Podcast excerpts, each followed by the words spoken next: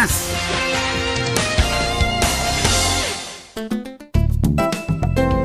Comercial IAC y Compañía Limitada. La mejor calidad mundial en laminados decorativos. Comercial IAC y Compañía Limitada es Vertec en Chile. San Ignacio 1010, Santa Rosa 1779, Avenida Mata 446 y Portugal 501. Comercial IAC y Compañía Limitada es Vertec en Chile.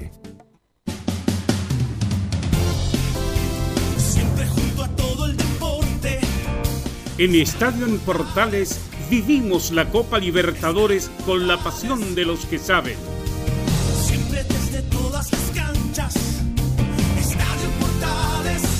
Este martes a las 19 horas desde el Estadio Beira Río, Inter de Porto Alegre, Universidad de Chile. En Estadio en Portales vivimos el fútbol con la pasión de los que saben.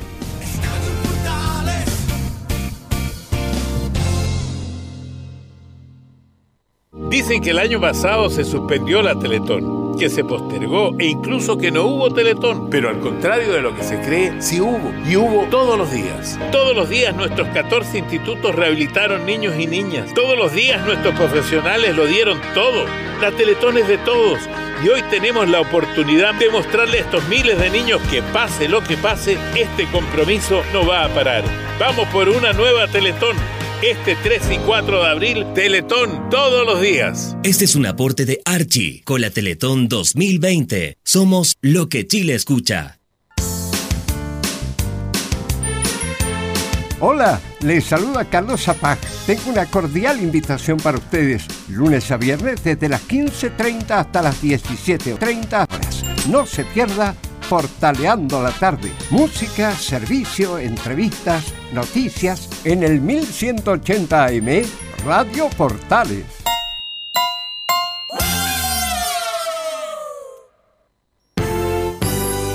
Radio Portales 1180 en amplitud modulada.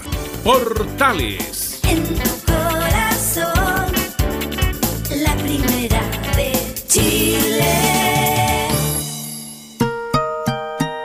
13 horas 29 minutos. Atención a la red deportiva de emisoras amigas de Radio Portales. Al toque de gong, sírvanse conectar.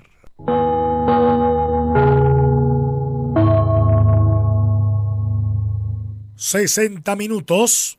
...con toda la información deportiva.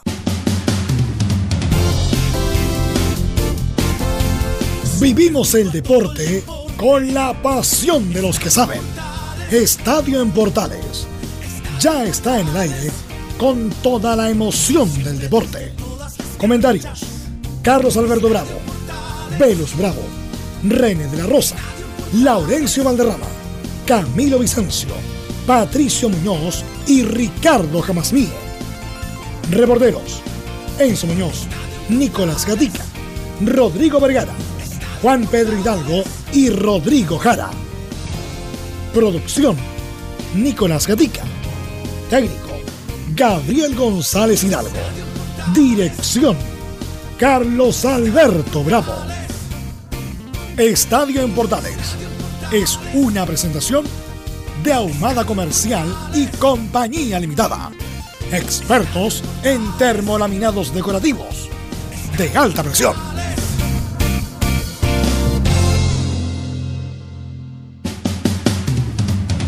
Tal? Buenas tardes, ¿cómo le va? 13 horas 30 minutos.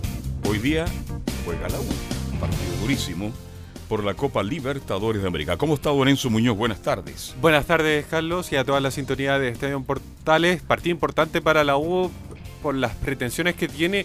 Obviamente dejó una súper buena imagen en Santiago de Chile eh, la semana pasada, precisamente con ese empate a cero. Por ahí el, el único gran detalle que tuvo la U, y digo gran detalle porque es una de los jugadores desequilibrante para el equipo universitario fue la expulsión de Walter Montillo, que esta vez la va a tratar de suplir con Aranguis, que también estuvo en el partido pasado, por ahí estuvo en un opaco rendimiento, a diferencia de Montillo, que uno sabe lo que, lo que demuestra Montillo, pero ahora vamos a ver un Aranguis con mucha más, más protagonismo en el en el, en el duelo contra Inter y a ver qué es lo que puede hacer. Y también está la gran interrogante del tuto de Paul que después pasaremos a revisar. Bien, la noticia que impactó. Ayer faltaban cuatro minutos para las 20 horas. Fuimos primeros que las redes sociales. Cuando me llega un WhatsApp que había muerto Rubén Selman. Así que vamos a compartir un rato más con René de la Rosa, ex árbitro FIFA, para hablar un poquito de, Rubén Selman, árbitro, un hombre joven de solo 56 años que dejó lamentablemente este mundo. Vamos con titulares que lee como siempre Nicolás Gatica. Nicolás, ¿cómo te va? Buenas tardes. Buenas tardes, Carlos. También a toda la sintonía de portales titulares para esta jornada de día martes. Comenzamos con el fútbol chileno, donde tras la disputa de la tercera fecha, la Católica tiene ahora como único escolta a Everton. Claro que derrotó a Coquimbo Unido por 1 a 0 y suma 7 puntos en el torneo. En el otro partido de la jornada, O'Higgins sumó su primer triunfo de la mano de Roberto Gutiérrez al derrotar 2 a 1 a Wanderers. Hoy la U busca, lo dijimos, la clasificación a la siguiente fase de las Libertadores en Brasil ante el Inter. Junto a Enzo Muñoz conoceremos la formación del cuadro azul con Fernando de Paul de titular. En Colo Colo, Julio Barroso y Carlos Villanueva se suman a los lesionados en el cuadro albo. Según algunos cercanos al club, Mario Salas se jugaría mucho en el clásico ante Lucé, hasta incluso su continuidad. En Católica por el momento no habría lesionados para visitar a Colo Colo el domingo. Solo Germán Lanaro, bueno, está complicado, volvería a fines de febrero. Y por supuesto tendremos lo que dijimos algunas palabras para el sensible fallecimiento del ex árbitro Rubén Selman, que murió, dijimos, a los 56 años. En cuanto a la selección chilena, a falta de un mes para las clasificatorias rumbo a Qatar, el técnico Rueda y el presidente Moreno se refieren a una posible salida justamente del técnico colombiano. Y ahora nos vamos por supuesto a las noticias de la hípica en esta jornada donde Ruby Princess es la reina del hipódromo, Non Plus Ultra un ascenso ratificado y el látigo nacional Elías Toledo nos cuenta de todo. Esto y más en la presente edición de Estadio en Portales. Perfecto. Estamos haciendo el contacto con René La Rosa, ex árbitro FIFA, para conversar un poquito de la noticia que el luta al fútbol chileno. Por favor, ¿me puede prender el aire acondicionado, por favor, René? Eh, Nicolás Catica, que es inaguantable estar aquí a esta hora de la tarde. Para sentirme más cómodo, no de frente porque si no la difonía me puede afectar, para narrar el fútbol de la tarde No se entre moviendo, se el moviendo. Inter justamente y la U de Chile. Usted sabe que en esta época esto del aire acondicionado, de los ventiladores, afecta a la garganta. Así Bien, es. estamos haciendo el contacto con René. Queremos rendirle un homenaje a René, a Rubén Selman. Rubén Marco Selman. ¿Sabe por qué? Porque su padre era hincha fanático del Valle Azul. De ese equipo de Izaguirre, Contreras, el Beto Bonoso, Villanueva, Sergio Navarro, Astorga, Nere Pacheco, Roberto Hoch, el Cepo Sepúlveda, Ernesto Álvarez, Braulio Muso, Carlos Campo, Leonel Sánchez. Si se me olvida uno, me llama, por favor. De ese gran Valle Azul. Y su padre era fanático de Rubén Marco. Y así le puso Rubén Marco Selman. El padre era fanático de la U de Chile. Y Rubén Selman tenía un estilo muy particular. Pero yo quiero escuchar primero a René de la Rosa para que él me cuente en detalles cómo fue, porque él compartió con él, este, tuvieron muchos años juntos, yo lo conocí en una etapa muy importante a Rubén, cuando él partía en el referato, cuando dirigía la sus 15, la sus 13 en las canchas de Quilé. René de la Rosa, ¿cómo te va? Muy, pero muy buenas tardes. Muy buenas tardes, don Carlos, y a todos los oyentes de Estadio Portales. Eh, sí, una lamentable noticia, la cual fue comunicada ayer a través de los de redes sociales, fue un impacto para el fútbol chileno. Eh, un hombre tan joven que igual dio bastantes años de su juventud a, al arbitraje nacional y bueno, después se dedicó a algo similar a los comentarios deportivos en diferentes canales, pero como persona y como árbitro yo creo que fue una excelente persona, no porque eh, haya pasado esta situación, como le mencioné yo ayer cuando hablábamos por interno, sino que eh, habla muy bien de Rubén, eh, todos los medios, bastante equipos eh, eh, también se han acercado a la familia y yo me he estado contactando con el hijo que, que tenía una cercanía, me conocía y tenía mi número y me llamó y me comunicó todos los pormenores, eh, así que es un hecho muy lamentable, don Carlos. Eh, René la Rosa, ¿cómo conoces tú a Rubén Selman? Bueno, yo entré al comité el año, la gente va a decir, pero el año 92 entré al comité y eh, Rubén ya estaba en, la juvenil eh, en, esa, en ese tiempo ya. Eh, en su carrera era exitosa, se caracterizaba mucho porque él era muy alto, sobresalía mucho, de, la- era muy alto eh, en el sentido de- de estatura y sobresalía mucho en los entrenamientos. Eh, no voy a decir que era un ágil en la parte física, pero respondía muy bien a la exigencia y por algo llegó donde, donde llegó. ¿Qué es lo mejor, Eh, ¿qué es lo mejor de Rubén Selman y René de la Rosa como árbitro? como árbitro que, bueno, la- por su contextura física se hacía imponer, eh, era muy asertivo. Ya. Me tocó, tengo una- un recuerdo muy muy cercano que, que se me viene a la memoria, aparte de lo que, que todos vieron lo que la jugada de Valdivia cuando vino a acusar a la Sí, cámara, que es algo muy reconocido, que por eso lo recuerda mucha gente y muchos medios. Pero eh, destacar también los partidos internacionales, que era muy asertivo, internacionalmente fue eh, a través, tenía una personalidad muy fuerte, eh, a- aparte que, eh, vuelvo a repetir, por ser alto, se veía a los jugadores hacia abajo y los jugadores al mirarlo hacia arriba ya, ya, ya, ya tenía una presencia escénica eh, que resaltaba mucho. Pero como lo mejor que tenía, que era asertivo, que era veía las cosas, eh, por ejemplo, un escupitajo. eh, yo, bueno, la gente decía que muy exagerado, sí, efectivamente, un, un- en Peñarol con, eh, no sé, no me acuerdo si era un equipo, si era Nacional o Peñarol, pero uno de los dos grandes equipos de Uruguay, y donde un jugador, no me recuerdo el nombre, que le lanza eh, un escupitajo a la espalda de Rubén, y Rubén se da vuelta y justo alcanza a ver eh, el, el- se puede decir el proyectil y lo expulsa, y ese, ese- en esa ocasión no había tanto así como cable, operador por todos lados, sino que estábamos viendo todos los árbitros eh, ya que teníamos como como figura a Rubén en la forma internacional en la sede del sindicato acá en, en- en la calle Chiloé. Y eh, estábamos todos felices con lo, con lo que había visto. Y en primera instancia la imagen ni siquiera nosotros la vimos y él la vio en la cancha físicamente. Así que era un hombre muy asertivo y en la parte social también era muy eh, llegado a la, a la gente. Era de la escuela de Carlos Chandía de que, que se dedicaba a conocer a la gente eh, a los mismos periodistas tratarlos de tú lo que antes era muy difícil don Carlos Este, también un hombre relacionado con la- el mundo de los fierros, también mecánico, ¿no? Sí, él tenía, eh, él más que nada de mecánico, era tenía eh, de su familia, de, de sus raíces, su hermano, su padre, eh, ahí en el sector de Mapocho, cerca de Avenida Brasil, por ahí tenían eh, varios locales de neumáticos y, y referente a lo mismo, llantas también, a, a ese mundo, a la mu- al mundo de la vulcanización, era muy conocido en ese sector. Ahora, este, mm, ¿qué equipo le gustaba a Rubén Selma? ¿Se puede decir?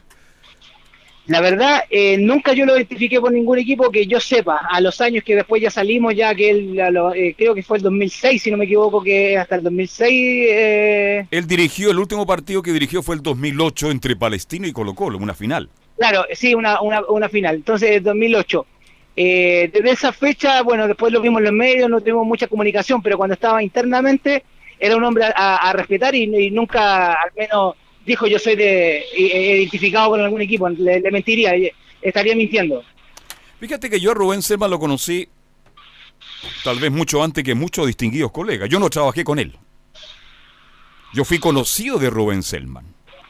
Pero fui conocido en la etapa cuando él se inicia en esas tardes de sábado y domingo inolvidable, mañana y tarde, en el complejo Quilín, cuando se jugaba todo el fútbol menor, justamente en Quilín. ¿Tú te acuerdas, no? Todo el día, todo el día, don claro, Carlos. cuatro canchas, en una cancha jugaba Colo Colo Aude, en la otra estaba la UMA Gallanes, la otra Cobreloa con Palestino y en la otra, qué sé yo, estaba jugando Cobreloa con... ¿Ah? En fin, se Qué bonito, jugaba qué con bonito recuerdo, don Carlos. ¿Ya? Qué bonito recuerdo eh, me hace a la memoria porque me tocó vivir y es más, para que la gente más o menos vaya caracterizando el, el trabajo del árbitro, en ese aspecto éramos cadetes, hacíamos cuatro partidos, Correcto. arbitrábamos, hacíamos y después teníamos que viajar a provincia. Correcto. Sí. Terminábamos en Quilín y lo íbamos a terminar los héroes y a los héroes lo íbamos a Serena y algunos se iban a Ovalle y así. Y era un mundo que el cual eh, existía mucha vocación el de, de parte de, de los árbitros. Yo- Eh, a diferencia de ahora, que ahora se estudia para ser árbitro, antes era una vocación, se estudiaba, obvio, pero en la carrera, durante la carrera se, se estudiaba. Claro, este, yo conocí mucho a Rubén en ese aspecto porque, no sé, ¿ah? pero parece que dirigió a Velo. Velo en esos años era jugador muy importante de la U de Chile, parece que lo dirigió porque Velo partió muy chico, partió en la sub-12. Tiene que haberlo dirigido un par de ocasiones Rubén Selma. Y una Sí, vez, eh, una eh, vez, perdón, eh, termina tu idea, por favor, René. No, no, eh, terminar que, eh, y, y para decir eh, algo muy importante, él después, posteriormente a, a su retiro, el 2008, como usted me, recuerda, eh, se fue a los medios de comunicación, Sí. eh, sin, sin destacar que él no estudió ninguna, ni, ningún aspecto de, de comunicaciones, pero lo hacía muy bien, pero le jugó una mala pasada con varios periodistas que porque él se quiso poner a esa altura, como, como siempre él, Sí. él quiso, era así en la cancha y quiso hacerlo afuera, pero en este medio de comunicación, para que la gente sepa, no es fácil. Yo no puedo ponerme a la altura de, de, de un periodista, siendo, siendo que yo no soy periodista, pero Rubén tenía un carácter y eso también le jugó una mala pasada también por los medios. Bueno, tenía Hay personalidad. Voy a contar una anécdota con Rubén Dígame. Selva de un partido que termina en Quilín. Tenía un gran defecto cuando partió Rubén Selma, y lo digo con mucho respeto, quien le mostraba la tarjeta de expulsión o amarilla a los jugadores de 10, 12, 13, 14 años con esa agresividad que lo destacó. Que lo caracterizó, sí, es lo caracterizó. ¿Te acuerdas que le colocaba la tarjeta prácticamente en la nariz al jugador? Y un día le dije, Rubén, son jugadores jóvenes, cadete, ¿no crees tú que es demasiado? Sí, me dijo, es que tiene toda la razón, me dijo. Entiendo su, su comentario, pero es mi personalidad, es mi manera de ser. Ojalá le dije yo lo pueda mejorar, porque se le criticó mucho por eso y lo mantuvo hasta el final. Además, era un personaje, yo no sé si vendió un personaje, Rubén. Era un tipo, dicen los que lo conocieron más que yo, que era muy amable, muy cordial, muy amigo de los amigos. Era un tipo que conocía muy el referato. Pero yo creo que al final de cuenta, mi estimado René, para ir finalizando esta conversación en este homenaje, Rubén Selma tuvo una particularidad. Tuvo un estilo que nunca, nunca lo abandonó y dejó huellas. Porque todo el mundo habla de él. Claro, un hombre joven, 56 años, que está en Yanquihue, distando una charla, que está dirigiendo el último partido como amateur y resulta que viene un infarto y se va para siempre. Yo recuerdo a Selman como un hombre con mucha fuerza, con mucha agresividad para dirigir. Recuerdo lo que tú bien planteaste ese momento que vivió con Jorge Valdivia cuando se acerca Jorge a la cámara y le dice a todo el país, me va a expulsar. Y también recuerdo cuando Everton fue campeón en el 2006, tengo entendido, con Johnny Herrera, el 2008, cuando fue campeón Everton de Viña del Mar, y Rubén Selma recibe el abrazo en la misma cancha justamente de Johnny Herrera, que ayer lo recordaba Johnny Herrera con mucha emoción, con mucho cariño, le decía, fue un viejo lindo, un tipo espectacular. Si usted va a estar ahí compartiendo con su familia, dele mi respeto, mi saludo y un homenaje a un grande, me- porque dirigió Copa Sudamericana, Copa Libertadores, torneos internacionales. Fue un árbitro FIFA destacado del referato Chile. Sí, eh, me sumo a sus palabras, don Carlos. eh, mañana tengo la oportunidad yo que gente viene de, de Concepción, eh, como árbitros de Concepción vienen hacia acá y yo lo- me pidieron que lo ayudara con referente a los horarios, así que yo mañana voy a participar en el, en el funeral de, de Rubén, despedirlo, eh, lo están velando en, en la capilla de cerca de- del sector de Mapocho y así que mañana voy a acompañar yo a Rubén. Así que en Mapocho, tengan- eh, no se acuerda el lugar exacto porque a lo mejor mucha gente lo quiere ir lo a ver. tengo, lo, lo tengo, lo tengo anotado. Si gusta, me, deme un minuto y se lo voy a dar con exactitud. Le doy, le doy un minuto y medio. ¿No es Mampocho con Camin? Mapocho con Cami, sí, la, la parroquia que está ahí. Pero le voy a dar- se lo voy a dar exacta, Enzo. Ya. Este Rubén Selma fue un grande del arbitraje. Pertenece a esa generación de Mario Sánchez Yantén. Yo tuve siempre buenas relaciones con los árbitros porque había más comunicación en el pasado. Yo tenía más tiempo también. Yo me dedicaba 100%. al- Hoy día hay que hacer muchas cosas. Y a veces el tiempo falta para ayudarse. Aquí lo tengo, don Carlos. ¿Cuál es? Mapocho, Sí. 2305, Santiago Centro. Esto queda en la eh, estación eh, entre Mapocho y Ricardo Cami. Ricardo Camin con Mapocho, 2305, ¿no es cierto? La dirección Sí. exacta. Sus restos están siendo velados hoy día, todo el día, mañana en la mañana. Y Sí. ¿A qué cementerio van los restos de Rubén? ¿Perdón? ¿Los restos dónde? ¿A qué cementerio lo van a llevar? La, la información no la tengo, no la tengo, le mentiría, pero eh, me comprometo a enviársela por apenas lo, lo sepa yo hoy día comunicándome con el hijo, porque el hijo es el que está haciendo todos los trámites, eh, lamentablemente, del deceso de, de Rubén. Bien. Bueno, a nombre de Radio Portal, Estadio Portales, transmítale mi respeto, mis saludos en este dolor tremendo. Debe ser terrible perder a un ser querido tan joven como Rubén, 56 años, en un par de segundos, un infarto. Porque Sí, cuando un una persona está enferma, uno como que se prepara, ya está enfermo, está postrado en cama, pero repentinamente como se va Rubén, yo la última vez que estuve con él fue 6, 7 meses atrás que me encontré con él, me dijo, estoy en los medios de comunicación, Carlos Alberto, y bueno, con su personalidad, con su estilo, me dijo, hay algunos colegas que saben poco de referato, me dice, ¿ah? Me encontré en el metro con él, siempre con esa personalidad, con ese estilo propio de un triunfador como fue Rubén Selman, a quien recordamos en este instante, mi estimado René de la Rosa. Sí, don Carlos. Eh, muy bonitas palabras y es, lo mismo que se merece un hombre que igual dedicó bastante al fútbol, a la gente amateur, eh, haciendo charlas, tratando de enseñar. Eso es lo bueno que tenía Selman también para que la gente lo sepa y lo recuerde, que no se guardó nada, solamente lo que, lo que tenía él lo entregó y eso habla muy bien de él. Así que yo le daré de eh, su eh, a su hijo de parte de Darra Portales eh, hoy día o mañana, y así que le estaré comunicando detalles. Bien, un abrazo, René, y muy buenas tardes. Muy gentil, ¿ah? Muy buenas tardes, que esté muy bien. Chao, chao. Bien. Dejamos entonces a, a don Rubén Marco Selman, así le puso su padre, reitero, porque su padre era hincha fanático del Ballet Azul, hincha fanático de Rubén Marco, que ya descansa en las hermosas tierras de Osorno. Así que para toda la familia, nuestras condolencias. Habló Rueda ayer, Nicolás Gatica, ¿cómo le va? Buenas tardes. ¿Qué dijo Rueda referente a las clasificatorias que ya se vienen, mi estimado?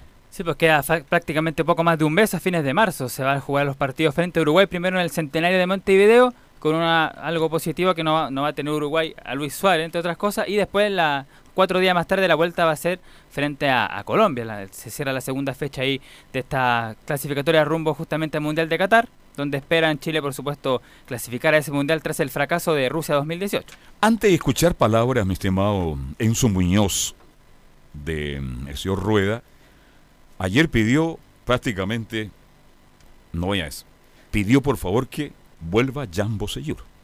Es un jugador súper importante. Desde Demasiado la- importante. Desde la salida que, que dio Jan posterior a, a esa, a esa derrota con Argentina en el, peleando el tercer puesto de la Copa eh, América en Brasil precisamente, fue el mismo Rueda que, quien ha dicho que no solamente dentro de la cancha, sino fuera de ella, o sea, como, como estratega, Jan Bosellur es muy demasiado importante para él.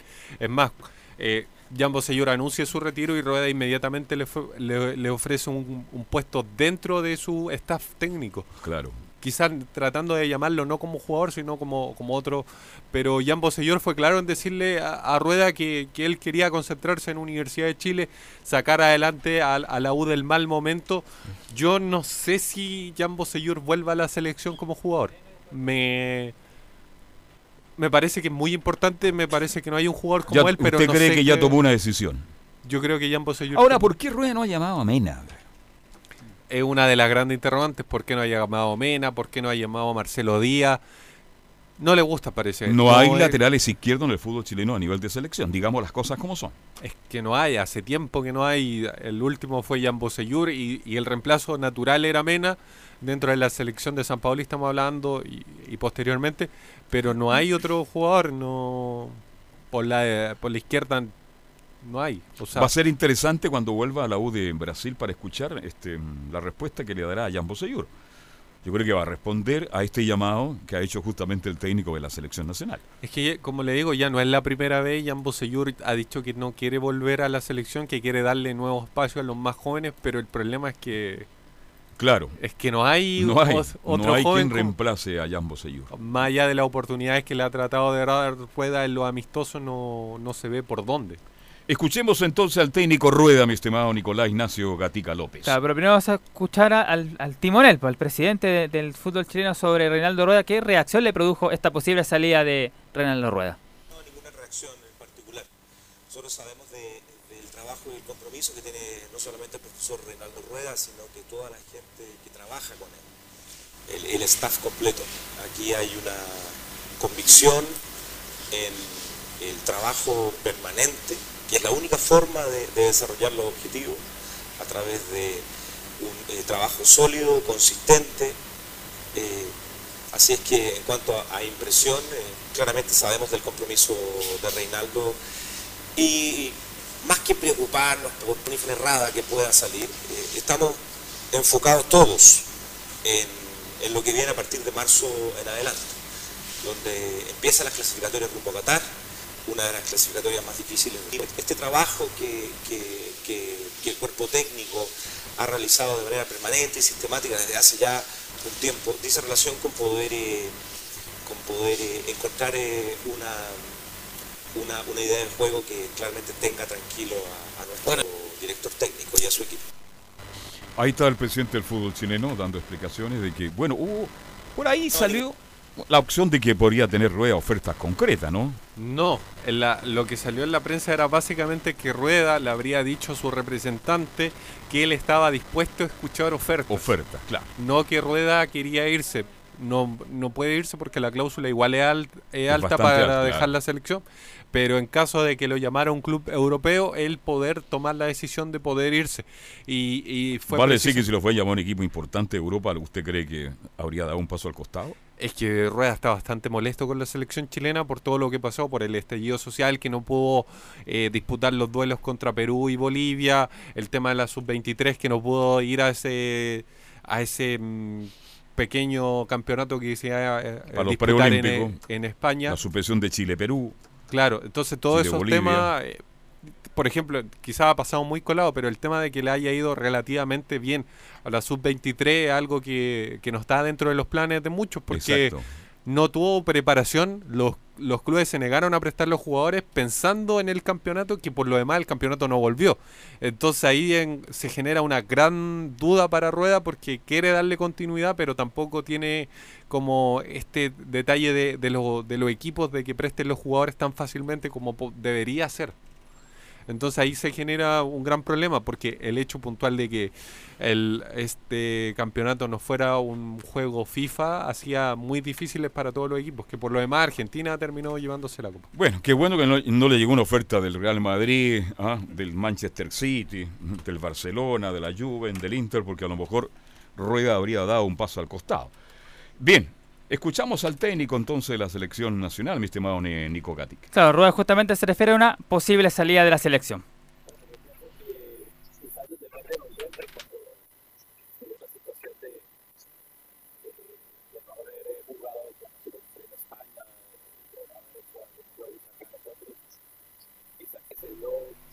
¿Y si lo tiramos de acá?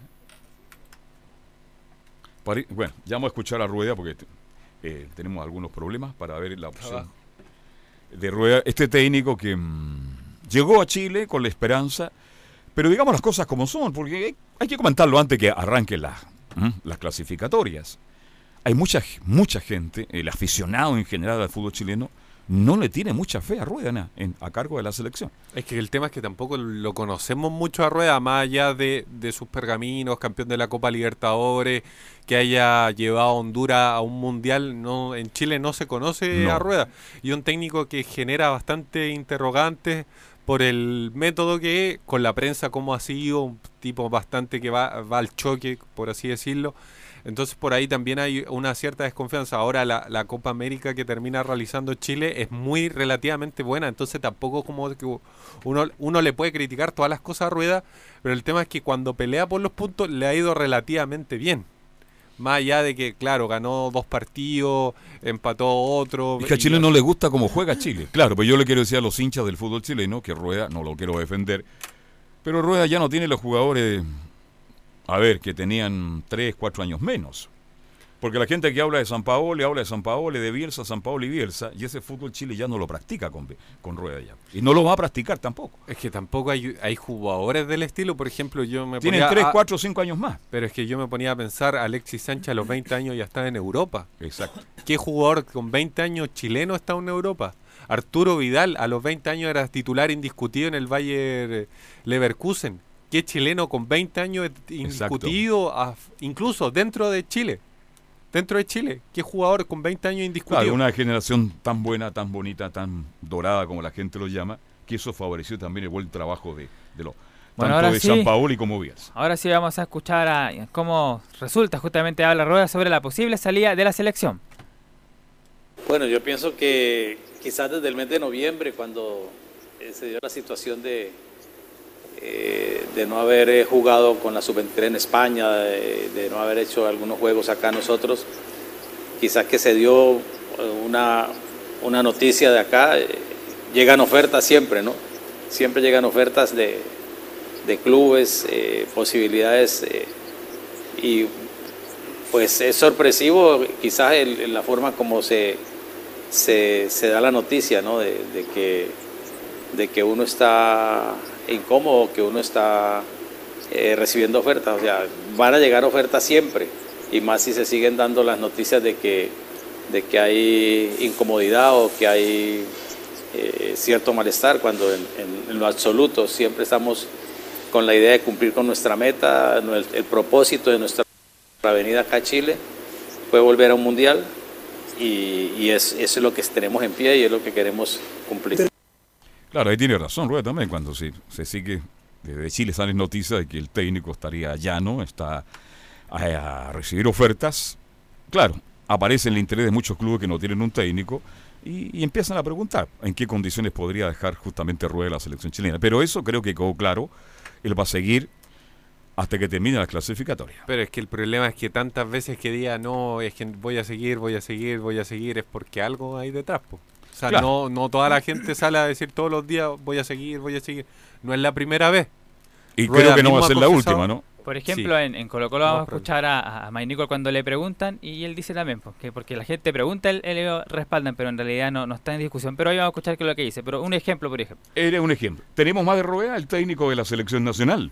No, eso era básicamente aclarando de que por el momento van a seguir en la selección rueda.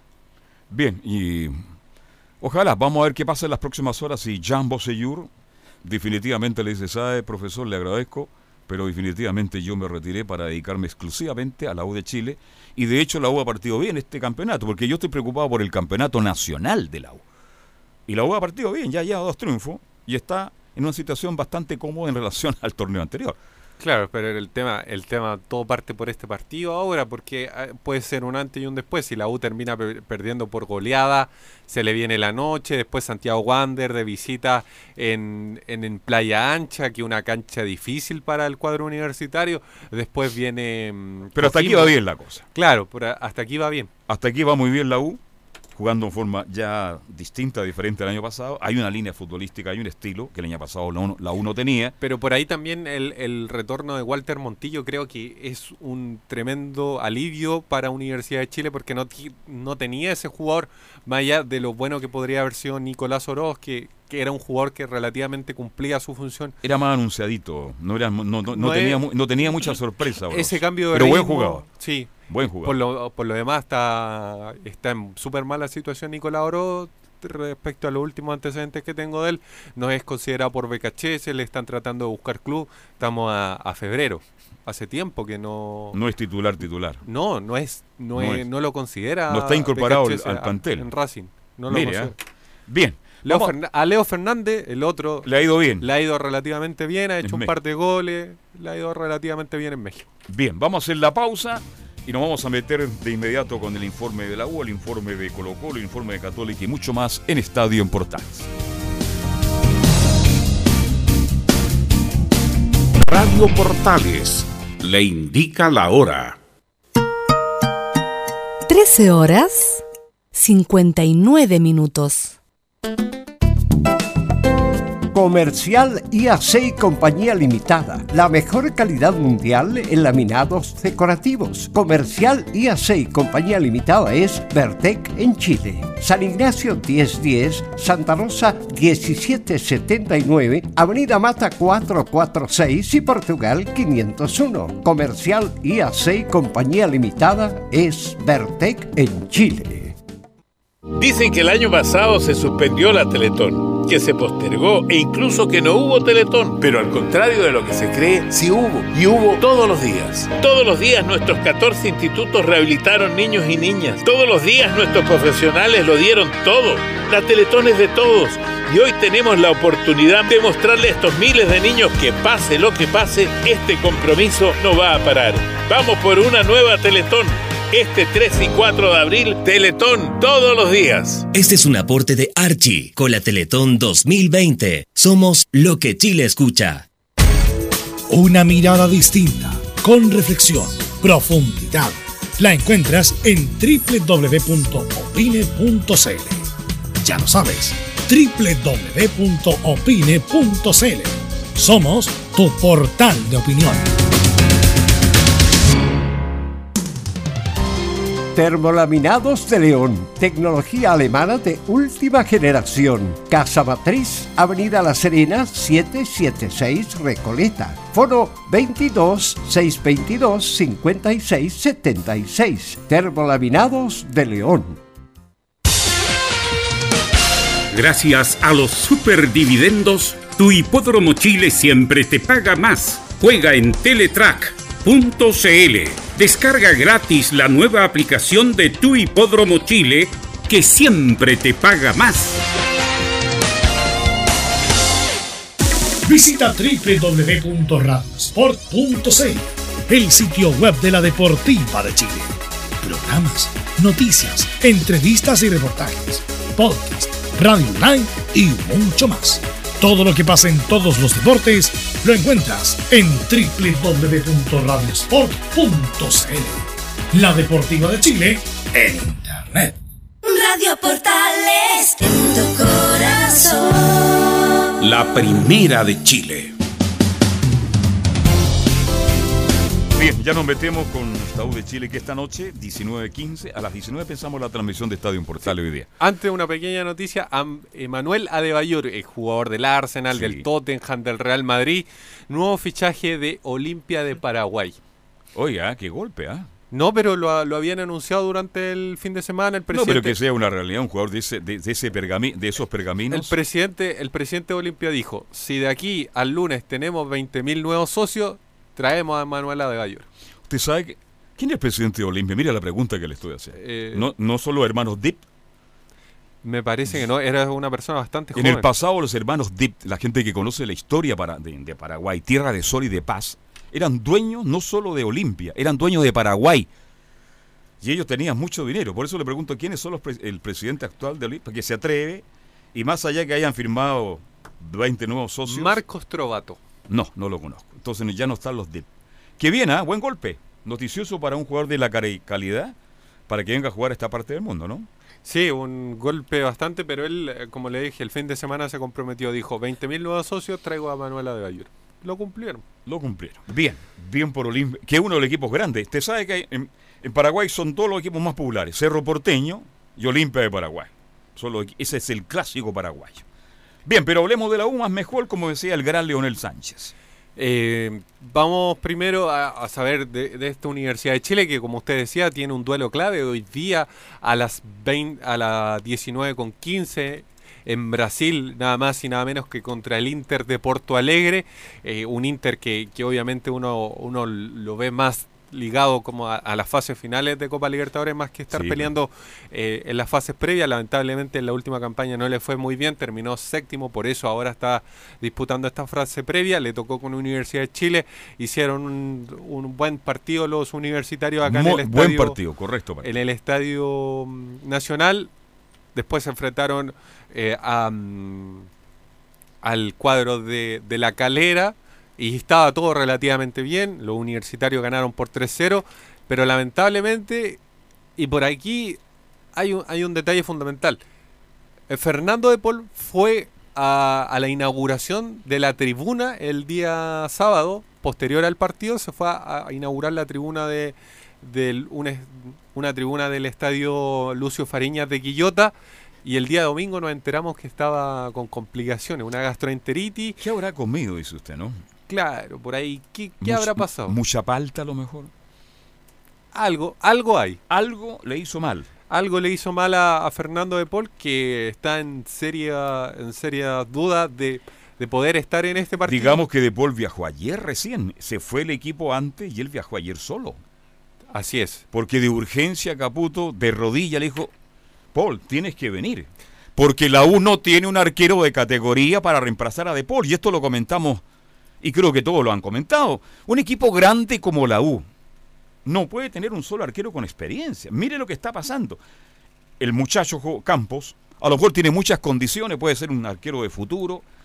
Pero imagínese, juega él hoy día y le hacen 4 o 5 goles. Pero yo lo quiero llevar a otro detalle. ¿Por qué se fue Gonzalo Collado?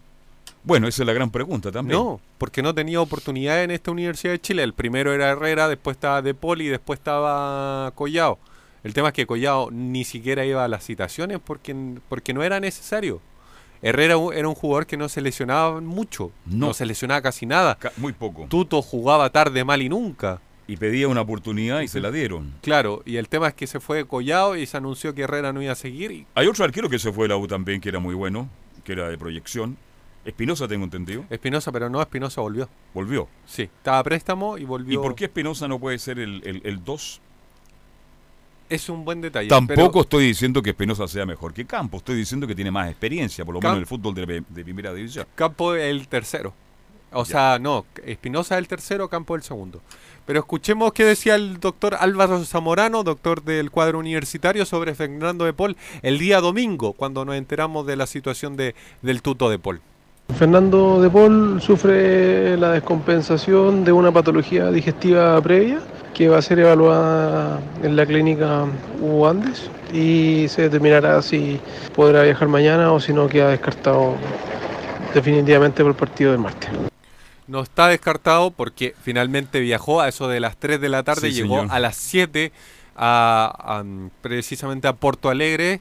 Se perdió la práctica, pero, pero está ahí. Pero hoy día en la mañana la información que llegan de allá que amaneció con algunos problemas estomacales de nuevo. Sí, lamentablemente. Escuchemos lo que decía Hernán Caputo en la conferencia previa al duelo que tiene hoy la Universidad de Chile con el Inter de Porto Alegre sobre los arqueros que tiene la Universidad de Chile para enfrentar este duelo. Estoy muy contento con los arqueros, tanto Fernando, Nelson, eh, Cristóbal la verdad que bien, no por esta situación, estoy muy contento con ellos, eh, independiente de su juventud, eh, siempre es bueno y uno ve la capacidad, así que no para nada. Y bueno, es, bueno también que, puedan estar hoy, bueno, va a llegar Nelson, eh, va a llegar Fernando a la nochecita y este, van a estar los tres arqueros, eso es bueno siempre también en este tipo de competencias. Claro, está conforme con los tres arqueros. Tiene muchas, muchas, pero que venga de Paul urgente. Para ser específico, Nelson Espinosa y Cristóbal Cristóbal Campo.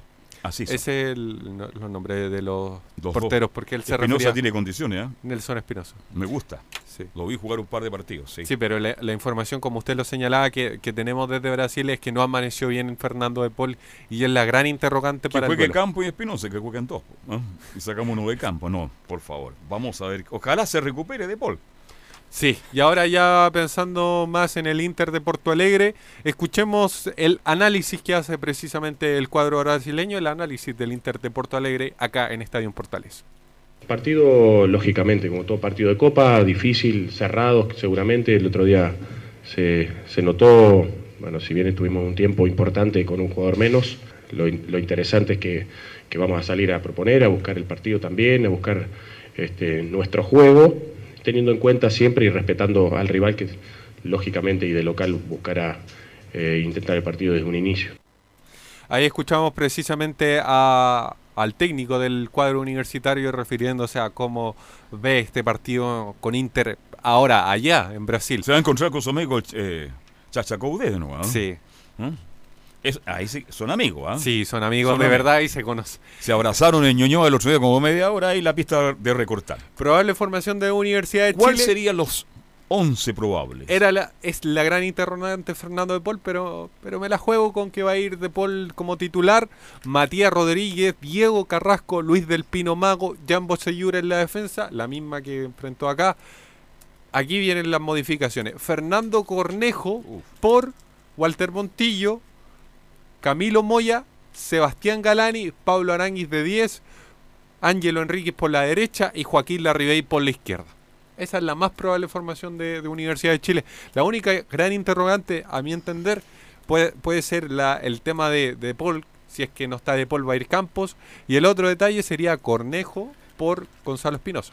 Pero me la juego más por, por, ¿Usted cree que va Cornejo antes que Espinosa? Entonces, Cornejo, Moya, eh, Galani. Galani. Sí. Arangui un poquito, más, un poquito más arriba. Claro, de creación. Detrásito del 9, la Ribey con... Con Ángelo. Con Ángelo. Va a jugar con los dos. Y de atrás lo que ya conocemos. Carrasco con Luis del Piromago. A pesar de que Osvaldo está citado, eh, va también por un tema de, no arriesgarlo. Lo más probable es que no lo, no lo cite propiamente tal para el partido sí está en la nómina, pero no lo va a. Además que ha, jugado, ha respondido a la expectativa Carrasco. Sí, ha, respondido bastante bien, hizo un gol eh, este fin de semana, así que, está dentro de, los más probables titulares. La formación de Inter, Lomba, el arquero... Marcelo Lomba. Ah, exactamente. Radinei. Por derecha, con el 22. Moledo. Moledo el 4, un gigantón grandote que va arriba al cabezazo tanto en ataque como ¿ah? en defensa. Cuesta. Cuesta juega bastante bien Moisés. Me gusta Moisés. Cuidado con Moisés que en el partido anterior se descuelga permanentemente. Pierna larga, es rapidísimo y mete muy buenos centros. Uno que podría haber definido acá en Chile si, si cabeceaba mejor, Edenilson. Edenilson, el 8. Buen jugador en negrito, ¿ah? Bien, bueno. Lindoso. Lindoso, 22. Guillermé. Guillermé. Patrick. Patrick con el 14, mire la memoria que tengo y no estoy leyendo absolutamente nada. ¿ah? Di Alessandro. Di Alessandro que va con la 10. Y Paolo Guerrero. Que un amigo me decía, hoy los relatores hoy día no conocen los jugadores, claro, porque no, no memorizan. Hay que tener buena memoria para narrar el fútbol. Patrick 14 juega bien, es un zurdo que le pega bien. De Alessandro más, más, más tranquilo, pero cuando la tiene inventa cosas. ¿ah? Y Paolo Guerrero, que como todo el mundo sabe debe ser uno de los mejores centros delanteros de esta parte del mundo, ¿no? Sí, así es, así que complicado lo tiene Universidad de Chile. muy duro, muy duro partido, complicado. lo, último, eh, lo primero, pues, escuchar las palabras de José Luis Navarrete que se refiere a la hinchada visitante. Recordemos que, o sea, la hinchada local, que, que, recordemos que no pudo estar en el sector norte y también aclara el tema de Santiago Wander, pero escuchemos la palabra del presidente José Luis Navarrete. Sobre las hinchadas precisamente que, en la Galería Sur del Estadio Nacional. En el próximo eh, propuesta de operaciones que nosotros presentemos a la Intendencia, eh, vamos a conversar con las autoridades para lograr convencerlos que debido al comportamiento del día de hoy podamos desbloquear RUT y puedan asistir al sector de galería de manera gradual. Eso es nuestra, ese es nuestro objetivo. Bueno, aclaremos, Enzo, que fue la Intendencia que le dijeron ese sector no se puede ocupar. Sí, precisamente por eso José Luis Navarrete aclara de que ellos quieren hablar con la Intendencia, producto del buen comportamiento que tuvo Universidad de Chile Unión La Calera, exactamente, eh, para tratar de, que algunos asistentes puedan ingresar ¿Cuándo vuelve la UAS Nacional? En dos semanas más, ¿no? La próxima semana. La próxima. El partido es el domingo frente a Coquimbo. Juega el domingo la próxima semana con sí, Coquimbo. porque el, eh, esta semana juega el día sábado a las 12 en el Estadio Playa Ancha de Valparaíso. no el domingo. es el sábado a las 12. A las 12, en el, en el Elías Ricardo Figueroa Brander. De Playa ah, Ancha. Uno de los arcos dando la espalda a la escuela naval del ah. capitán, perdón, de Arturo Prachacón, ya. Así es, eh, donde tampoco va a ir hinchada visitante. Ya está decidido. La Solamente hincha del querido y viejo Wander. La Intendencia de Valparaíso dijo que no iba a permitir hinchas No son bienvenidos los hinchas de la UA Valparaíso. Primer puerto de la República, cuidado. Si me Ciudad que nunca fue fundada por lo Claro. Si, si me escuchan en San Antonio, pues no me dejan entrar al querido puerto de San Antonio, porque allá donde se produce ahora la mayor descarga y carga de, de buques en el puerto de San Antonio. Otra más de, de José Luis Navarrete se refiere a que no hay más refuerzo más que lo, el último, que fue Casanova, este defensor central proveniente de Temuco, así que escuchemos a José Luis Navarrete. Ya no hay más refuerzo, el plantel está cerrado, todos quisiéramos tener un, refuerzo más, pero eh, hemos conversado con, con Hernán, con los directores deportivos, y eh, el plantel se cierra hasta la próxima ventana que es la mitad de año a mitad de año se podría abrir la ventana. ¿eh? Sí, así que cerró completamente. Se pensaba mucho en un lateral por la izquierda, finalmente quedó completamente descartado por el presidente. Con el central Casanova se cierra completamente que no podrá estar en la Copa Libertadores porque no está inscrito. Exacto. Ahora, si la U llega a clasificar a fase de grupo, ahí podría ingresar, pero ahora no. Ahora no. Eh, para el partido con, con la calera sí estaba disponible, pero, pero para este partido no. Fue a la banca para ir a la banca. Para ir a la banca entonces contra Wanderers, ¿no es cierto? Por ahí puede ser, o a la vuelta contra Coquimbo. Bien, vamos a hacer la pausa, 14 con 15, y nos metemos ya con todo el informe de Colo Colo y Universidad Católica. Radio Portales le indica la hora. 14 horas, 15 minutos. Termolaminados de León, tecnología alemana de última generación. Casa Matriz, Avenida La Serena, 776 Recoleta. Foro 22 622 56 76. Termolaminados de León. ¿Quieres tener lo mejor y sin pagar de más? Las mejores series de televisión, los mejores eventos deportivos, equipo transportable, películas y series 24/7 Transforma tu TV a Smart TV. Llama al 973-718989. Twitter arroba Panchops. Comercial IAC Compañía Limitada. La mejor calidad mundial en laminados decorativos. Comercial IAC Compañía Limitada es Vertec en Chile. San Ignacio 1010, Santa Rosa 1779, Avenida Mata 446 y Portugal 501. Comercial IAC Compañía Limitada es Vertec en Chile. Disfruta las carreras de tu hipódromo Chile, estés donde estés, jugando y ganando desde teletrack.cl. Primero, ingresa a teletrack.cl y crea tu cuenta con tus datos. Debe ser mayor de 18 años. Segundo, abona dinero desde tu tarjeta de crédito o cuenta bancaria a través del sistema WebPay. Tercero, juega de forma rápida, simple, segura y sin costos de mantención. Solo debes indicar el hipódromo, luego la carrera, el monto a jugar, la apuesta y el caballo. Finalmente, debes confirmar tu apuesta. Cuarto, si quieres retirar dinero, debes ingresar a Retiros. Luego debes ingresar tu RUT y el monto que deseas retirar. Finalmente, confirmar tus datos bancarios para que posteriormente se genere una transferencia directamente a tu cuenta. Ahora ya estás listo para jugar las carreras de tu hipódromo Chile desde teletrack.cl. Y recuerda que gracias a los superdividendos, tu hipódromo Chile siempre te paga más.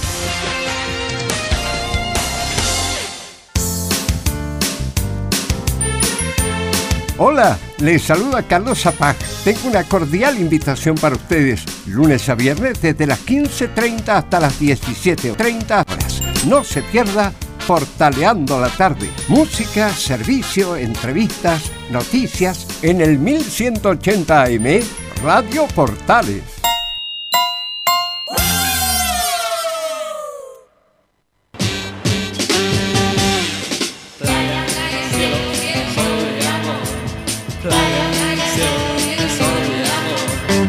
Radio Portales, en tu corazón, la primera de Chile y en verano.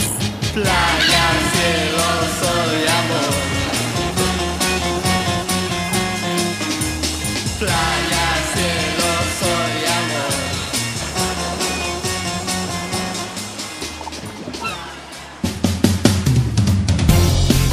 amor. 14 con 20 minutos.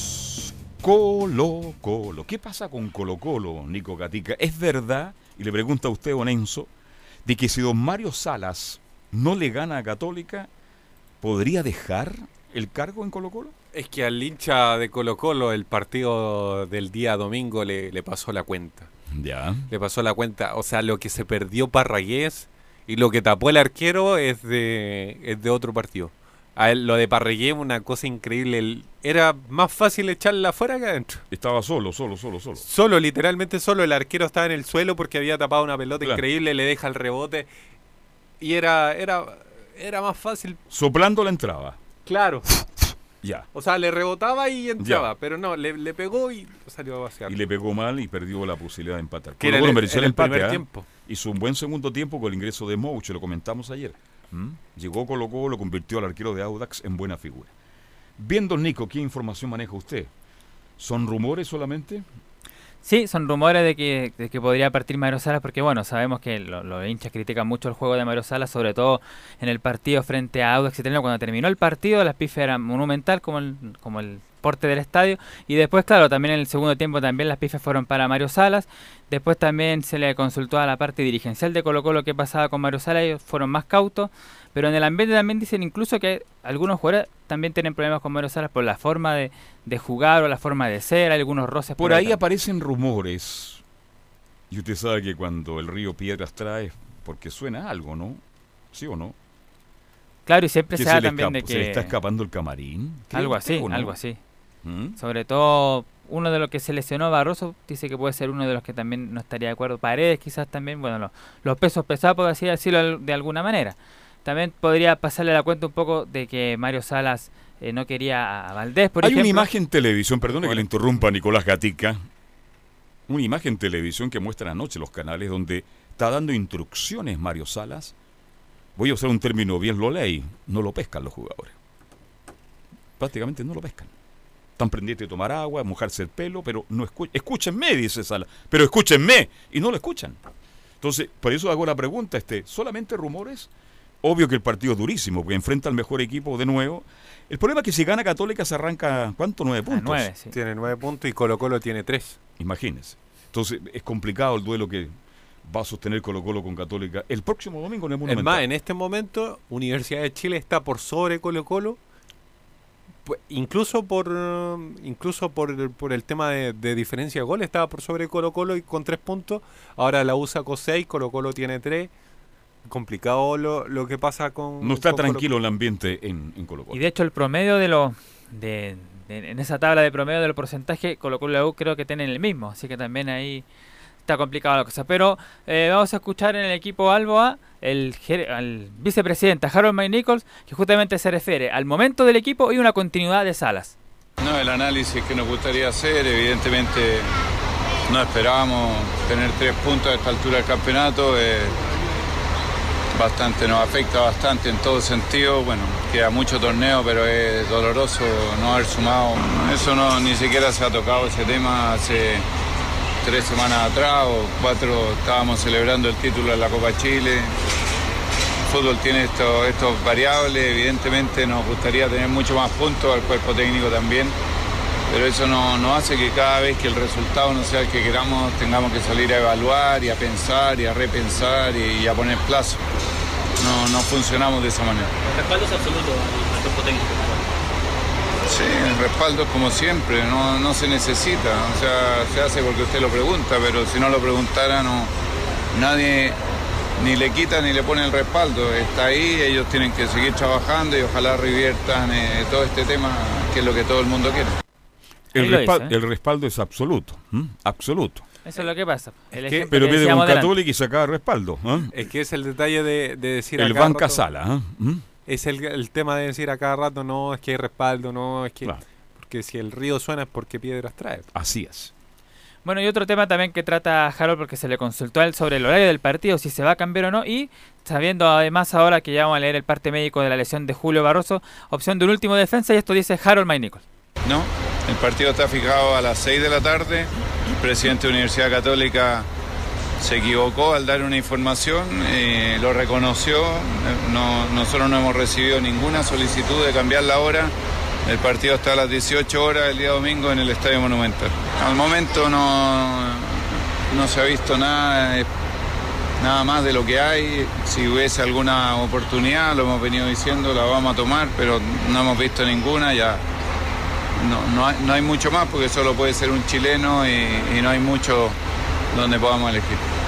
Bueno, este. mm, Son pocos días hasta el pero, jueves a las eh, 6. ta- Hoy día es martes nomás, pues, falta mucho para el domingo todo. ¿eh? Claro, faltan cinco Aunque el días más. cierre es el martes a las 18 horas, el jueves, perdón. Entonces se puede cambiar el horario este, de este partido por, por, por seguridad, tal vez. Pero por ahora, 18 horas 6 de la tarde. Sí, están tratando de pensarlo, de cambiarlo hacia las 12 al mediodía, pero, pero no ha quedado nada de eso. Así que hay que esperar, pero lo más probable es que lo cambien por el tema de, Ahora, de en la cuanto luz. al aforo, Colo Colo pidió 40.000 Claro, localidades. 40. Y el primer partido después de la muerte del hincha fuera del Monumental. Por eso digo que hay, muy hay una serie de situaciones que conllevan a pensar que esto se puede cambiar. Por ahora Colo Colo pidió 40.000.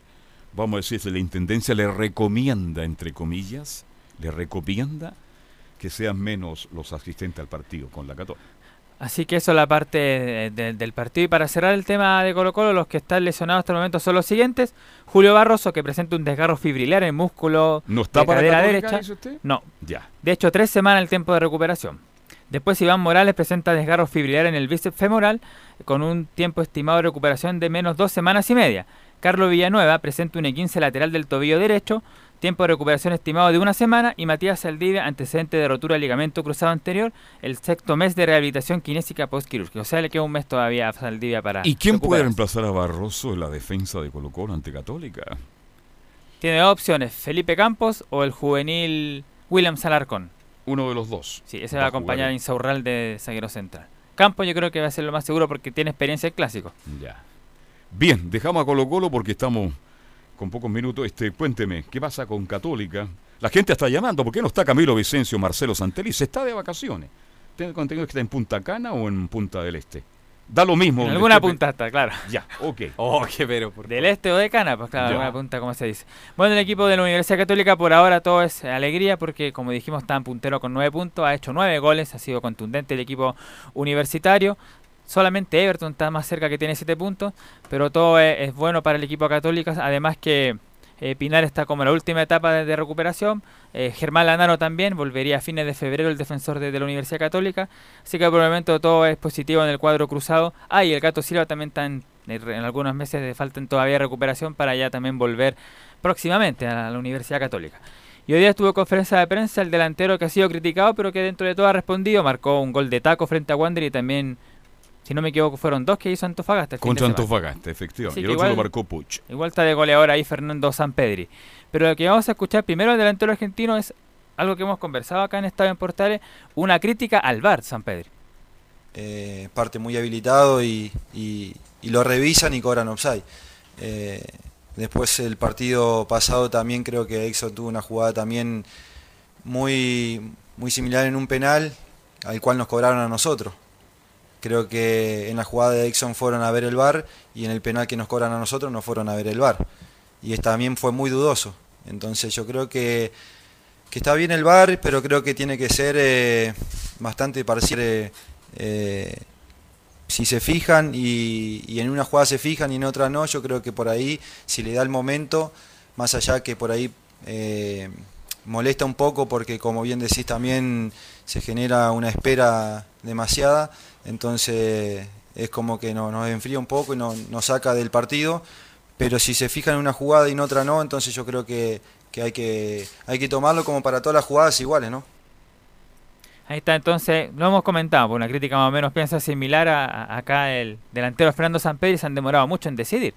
Y a Pucha además le ha tocado por el partido con O'Higgins y también frente a Deporte Antofagasta. Pero ya pensando en el partido frente a Colo Colo, también el, el delantero de la Universidad Católica Fernando Sampedri habla del partido contra Colo Colo. Sí, fue en ese momento fue un partido parejo. eh, yo creo que estamos en plena pretemporada. Eh, nosotros ya hemos ajustado un montón de, cosas que teníamos para mejorar y, creo que llegamos en un, un buen momento. eh, pero bueno, son partidos, son clásicos, son difíciles. Eh, y bueno, nosotros vamos a tratar de imponer nuestro juego, como lo, lo venimos haciendo, y tratando de mejorar en algunas cosas. Claro, Está entonces sobre lo- el partido, la dificultad que va a presentar Colo Colo por cómo vienen los dos equipos. Y la última de Fernando Sampedri es una pregunta que cae de cajón siempre en estos partidos previos cuando se juega este Colo Colo, la U o Católica. Si el clásico es un partido distinto y esto dice Sampedri. No, yo creo que eh, obviamente que suma mucho eh, el momento de cada uno, pero también son partidos donde se juegan dos equipos, dos equipos fuertes del país y, y por ahí se hacen diferentes eh, y no salen como otros que, que por ahí eh, tenés otra, otra posibilidad de, de jugar o, o de también el mismo partido te lleva a que sea diferente por el tema que es un clásico, ¿no? Hay principales, las principales declaraciones de Sampedri sobre cómo ve el partido frente a Colo Colo del día domingo a las 18 horas. Bien, ahí está el informe de Católica. Vamos a hacer una pequeña pausa y ya se mete todo el mundo de la hípica con Fabián Globo Rojas en Portales. Pausa y ya estamos de vuelta. Radio Portales le indica la hora. 14 horas 29 minutos. Termolaminados de León, tecnología alemana de última generación. Casa Matriz, Avenida La Serena, 776 Recoleta. Foro 22 622 56 76. Termolaminados de León. Dicen que el año pasado se suspendió la Teletón, que se postergó e incluso que no hubo Teletón. Pero al contrario de lo que se cree, sí hubo. Y hubo todos los días. Todos los días nuestros 14 institutos rehabilitaron niños y niñas. Todos los días nuestros profesionales lo dieron todo. La Teletón es de todos. Y hoy tenemos la oportunidad de mostrarle a estos miles de niños que pase lo que pase, este compromiso no va a parar. Vamos por una nueva Teletón. Este 3 y 4 de abril, Teletón todos los días. Este es un aporte de Archie con la Teletón 2020. Somos lo que Chile escucha.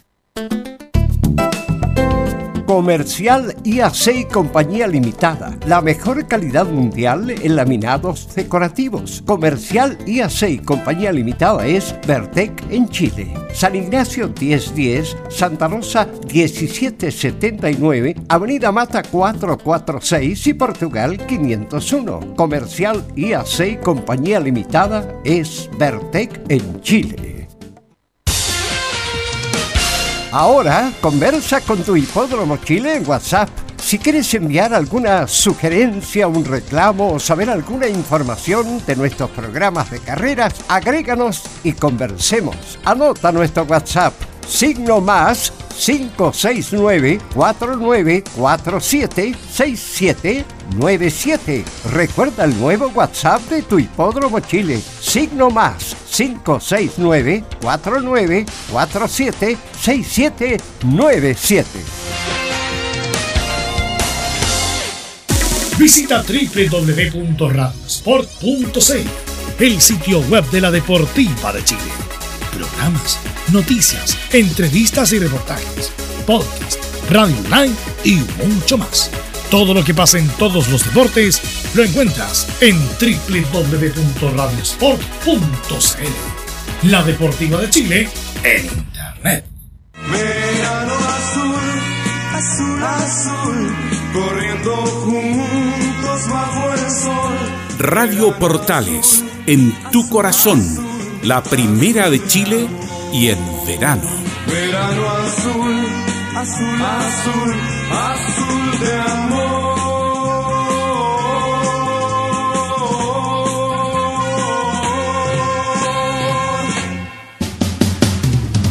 Bien, para cerrar el bloque deportivo de Portales que comienza a 13 horas 30 minutos, todo con Estadio Portales. Ahora dentro del bloque Estadio Portales está el mundo de la hípica, el deporte rey. Y ya estamos con Fabián Globito Rojas. ¿Cómo está Fabián? Buenas tardes. Muy buenas tardes, eh, Carlos. También el saludo para todos los que escuchan Estadio en Portales. A esta hora de la tarde tenemos mucho material para el día de hoy. Entonces vamos de inmediato. Cuando hay mucho material hay que aprovechar. Así es porque, como le contábamos el día de ayer, eh, nos tocó eh, revisar lo que pasó el día viernes. Hoy nos toca revisar lo que pa- pasó el día sábado en el hipódromo Chile. Uno de los clásicos eh, que se disputó fue, el primero de ellos fue el premio Viriatú en distancia de 1200 metros por arena en el hipódromo Chile con la victoria de la campeona, podríamos decir, en cuanto a las hembras en el hipódromo Chile. Está corriendo una de sus últimas eh, presentaciones. Luego vamos a escuchar a don Domingo Mate más al respecto. Escuchemos el relato. Estos fueron los metros finales de la victoria de Ruby Princess. Últimos 200, Ruby Princess va pasando al primer lugar. Segunda queda Atómica, dos cuerpos, Ruby Princess en la delantera. Segunda Atómica. Tercera a unos siete cuerpos con el Alboni. Sigue muy fácil Ruby Princess. Cuatro cuerpos y gana fácilmente Ruby Princess. El segundo es para Atómica. Tercera Misty Ice. Cuarta Soy Enriqueta. Última Colonial Bunny. La calidad que tiene esta yegua es El- ah, yo me sigue la calidad del relator. Yo me quedo con ustedes, fíjese. ¿Sí? Sí. A ver, relate últimos 300, a ver. Último 300, Atómica en el primer lugar, por dentro a corta distancia Ruby Princess. Ruby Princess alcanzando, pasa a la primera ubicación, aumenta su ventaja a 1, 2, 3, cuerpo fácil en el primer lugar. Ruby Princess y gana Ruby Princess. Segundo Atómica. ¿Ve? Oye, ¿sabe por qué lo hago relatar? Porque en el programa de la tarde que yo tengo una tremenda audiencia y agradezco la alta audiencia de 7 a 8, la gente ha llamado preguntando por usted y me ha dicho que bien lo hace. Y escuchan justamente lo- sus comentarios en Estadio Portal y lo felicitan. Y se lo digo públicamente, porque usted tiene 28 años, tiene un gran futuro. 26. 26. Es mu- por favor, qué manera de ser. Es demasiado joven usted. Así que, para que sea una inyección anímica, porque de verdad lo hace muy bien, lo felicito. Muchas gracias, don Carlos, y también el agradecimiento para, para el público que está, al público, más que que- está más prendido con este programa que comenzó el día lunes de la semana pasada y hemos tratado de sacarle harto provecho. Y con la victoria de Ruby Princess, eh, la calidad de esta yegua no está en duda. Eh, más de 15 victorias ha obtenido, cerca de los 100 millones de pesos ya en, en ganancias para esta eh, pupila de Don Domingo Mate quien eh, nos contó acá en eh, Estadio en Portales eh, lo siguiente con respecto a esta hija de Vision Amber por el trámite de la carrera, porque también tenía a otra ejemplar como Colonial Bonnie en, dicha competencia. Escuchamos a don Domingo Mate por el trámite de la carrera, la victoria de Ruby Princess. Bueno, Colonia pone la bandera a correr adelante porque corre así, pero pensé que no le iban a sobrar tantos metros y, y que le íbamos a pillar más acá, pero, pero la pasada que fue buena en la curva porque a Tómica le tocó correr abierta y, y ella a cor- a corta muerto. Ahí escuchábamos a el preparador eh, Domingo Mate, amplia trayectoria tiene el entrenador eh, que está a cargo de esta defensora y mm, de una hija de Bichon Ambers. ¿Sabe cuántos años tiene el potro Bichon Ambers? ¿Cuánto? 21 años, ya está pronto a cumplir 22 años y sigue sirviendo y sigue teniendo ¿Cuántos años estar? Yo creo que hasta los 20 años es una Ya. edad eh, eh, que está dentro de los eh, márgenes para un, un ejemplar para tener crías, pero este ha, ha dado a sus 21 años nombres como la misma Ruby Princess. Qué bien, ¿eh? Muy bien. Oiga, también eh, nos comenta don Domingo Mate eh, sobre la excelente campaña de este de esta ejemplar. A continuación escuchamos a don Domingo Mate por la excelente campaña de Ruby Princess acá en Estadio Portales. Bien, bueno, la Yegua ha hecho una campaña excelente, así que es una victoria más dentro de toda su campaña que, que es pareja lo que ha estado haciendo, así que yo creo que la Yegua respondió y se buscó la carrera con, con pinzas así para correrla y, y la ganó bien. Bueno, ¿qué más vamos a inventar ahora? Si 17 carreras ganadas de 22, es bueno. Ahí está el análisis de don Domingo Mate, Carlos, eh, 17 triunfos. ¿Saben cuántas presentaciones? ¿En cuánta? 22 salidas a la cancha para Y esta... 17 triunfos ya. Sí, esta yegua- Espectacular, pues. ¿eh? Y, y esta yegua nació el 2014, quiere decir que tiene solamente 5 años, está pronto a cumplir 6 años. En el año calendario, los ejemplares eh, pasado julio se les suma un año de vida. Independiente si nacen en diciembre, en Ya, septiembre, octubre, pero cuando eh, en el año calendario pasamos al segundo semestre, un año más de vida. A los 10 años, 11 años, ¿es el mejor momento para exigirle un caballo? No, yo creo que el mejor eh, momento para exigirle a un ejemplar va desde los 5 hasta los 7 años y es donde Ahí se le puede sacar el máximo de provecho. Claro, pero también eh, eh, a los 3 años es cuando disputan eh, los más grandes clásicos que existen en nuestra hípica. eh, lo hemos estado mencionando, el ensayo, el Sunlayer y el Derby. Tienen la facultad para correr estos tipos de clásicos de grupo 1. Solamente ejemplares de 3 años, eso quiere decirlo. Y por este caballo tan ganado pueden haber interesados también, ¿o no? Sí, eh, es por, por lo mismo en donde don Domingo Mate nos cuenta por un posible retiro, luego le analizo más al respecto en de eh, lo que nos dice, es cortito el, el audio que tenemos de don Domingo Mate por un posible retiro de Ruby Princess. Mira, yo creo que le queda una carrera más en marzo y, y de ahí ya se retira. Ahí está, en marzo... ¿Y eh, para dónde se va el caballito? Lo más probable es que esta yegua se vaya a un criador y funcione como yegua, madre. Por su excelente campaña, su vientre está bien evaluado. A la hora de los eh, remates eh, de los distintos aras, eh, esta yegua, por ejemplo, pertenece al estudio Alvesa, que tiene que ver con el aras Longaví, que es quien crió a esta yegua. Incluso tiene a, varias, a varios hermanos, esta yegua hija de Esmerald Princess, que están corriendo en el club hípico, eh, esta misma yegua, y que han salido bien corredores. Pero Ruby Princess debe ser eh, una de las mejores crías que ha tenido el Aras Longaví en los últimos 10 años. Y es por eso que eh, también quieren cuidarla por- para no sufrir una lesión en carrera y mm, no tener un, un retiro que la marginaría para, para ser un, un vientre materno. Y que lleguen otros herederos por ahí, ¿no? Claro, en cambio, ella lo más probable es que en marzo corra su última carrera y vaya a descansar un tiempo y luego ya funcione como yo yegua madre para unos dos años más, estar viendo quizás a un hijo de esta yegua. Y después cuando debutan o van a los remates, son bien remunerados las ventas de, de estos hijos de estas excelentes en yeguas como Ruby Eso con respecto a la mejor hembra de la arena del Hipódromo Chile, que fue la ganadora del primer clásico del día sábado. Y el segundo ganador del día sábado en cuanto a clásicos fue Non Plus Ultra, quien tiene un ascenso ya ratificado. Venía a demostrar eh, figuraciones en el club hípico, eh, había llegado segundo en el Hipódromo Chile en su última presentación y vuelve a la pista palmeña y gana de forma cómoda el eh, segundo clásico del día sábado. Escuchamos el relato acá en Estadio Portales. Del defensor. Non Plus Ultra pasa al primer lugar. Van a enfrentar los últimos 200 segundos noche de París. Tercero que correr cuarto contigo Charles. En el quinto Neumayer por fuera San Bene pasa al cuarto lugar.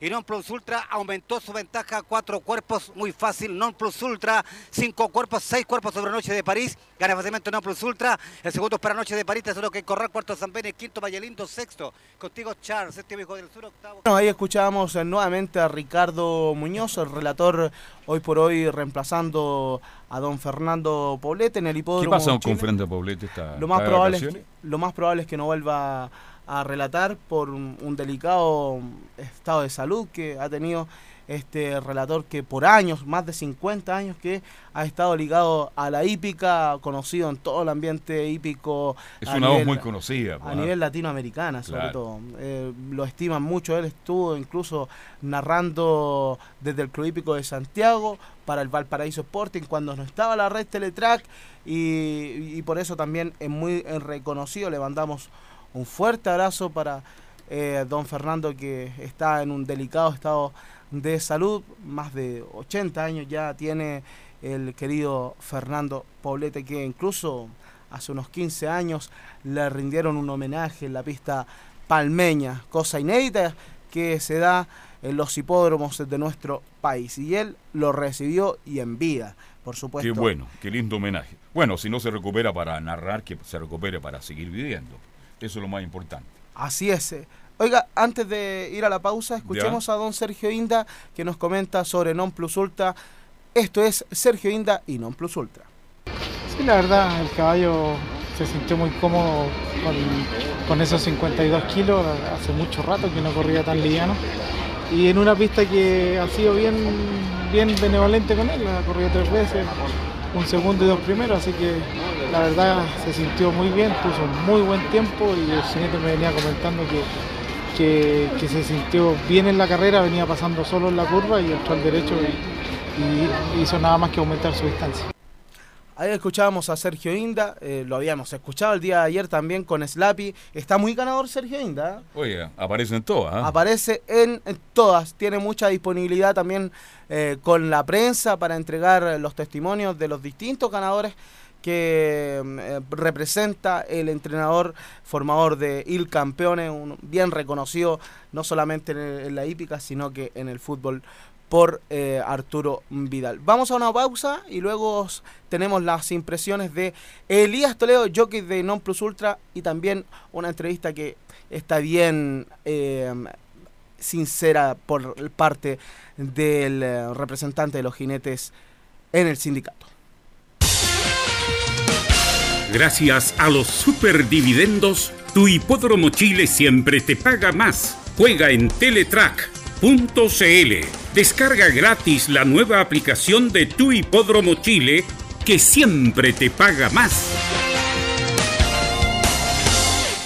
Siempre te paga más el hipódromo Chile, ¿eh? todos los días sábados con un incremento en las Todos los sábados hay que ir al hipódromo, ¿no? Sí, por supuesto. ¿A qué hora comienza la jornada en el hipódromo? A las una de la tarde están comenzando mm, desde este año, desde enero ya. Estuvieron comenzando a las 12, después del estallido social.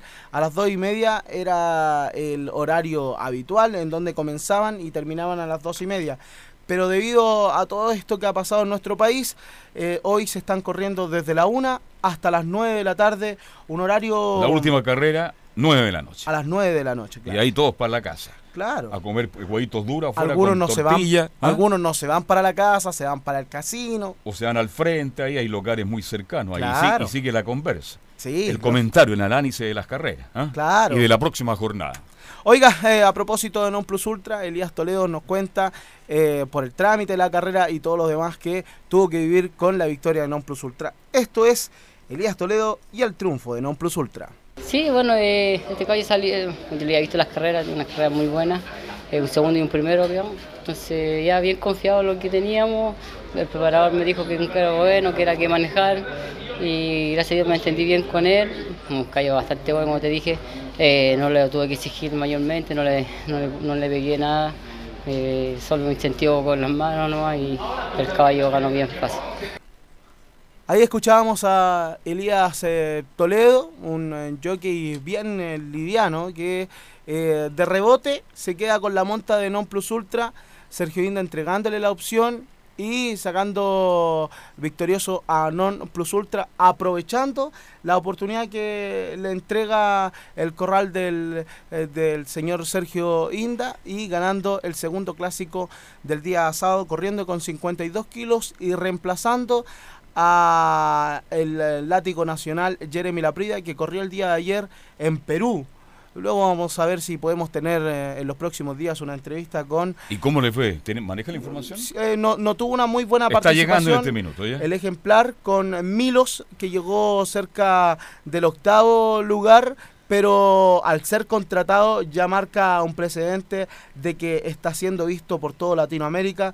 Jeremy Laprida, que mm, nos había adelantado el año pasado. Y si hay buena hípica en esta parte del mundo es justamente en Perú. ¿ah? Sí, es uno de los eh, países en donde viven la hípica con mucha pasión. Debe ser Chile y Perú los más apasionados con la hípica. ¿eh? Son eh, los que viajan para todos lados. Perú siempre está eh, con toda su delegación viajando a los distintos países. E incluso ellos tienen que nominar tres para el latinoamericano y estarían pensando en inscribir a uno más en donde tendrían que pagar la suma de 25 mil dólares. Y a propósito de los 52 kilos de Elías Toledo, le preguntamos cuál es el peso ideal de un jinete y esto fue lo que nos dijo.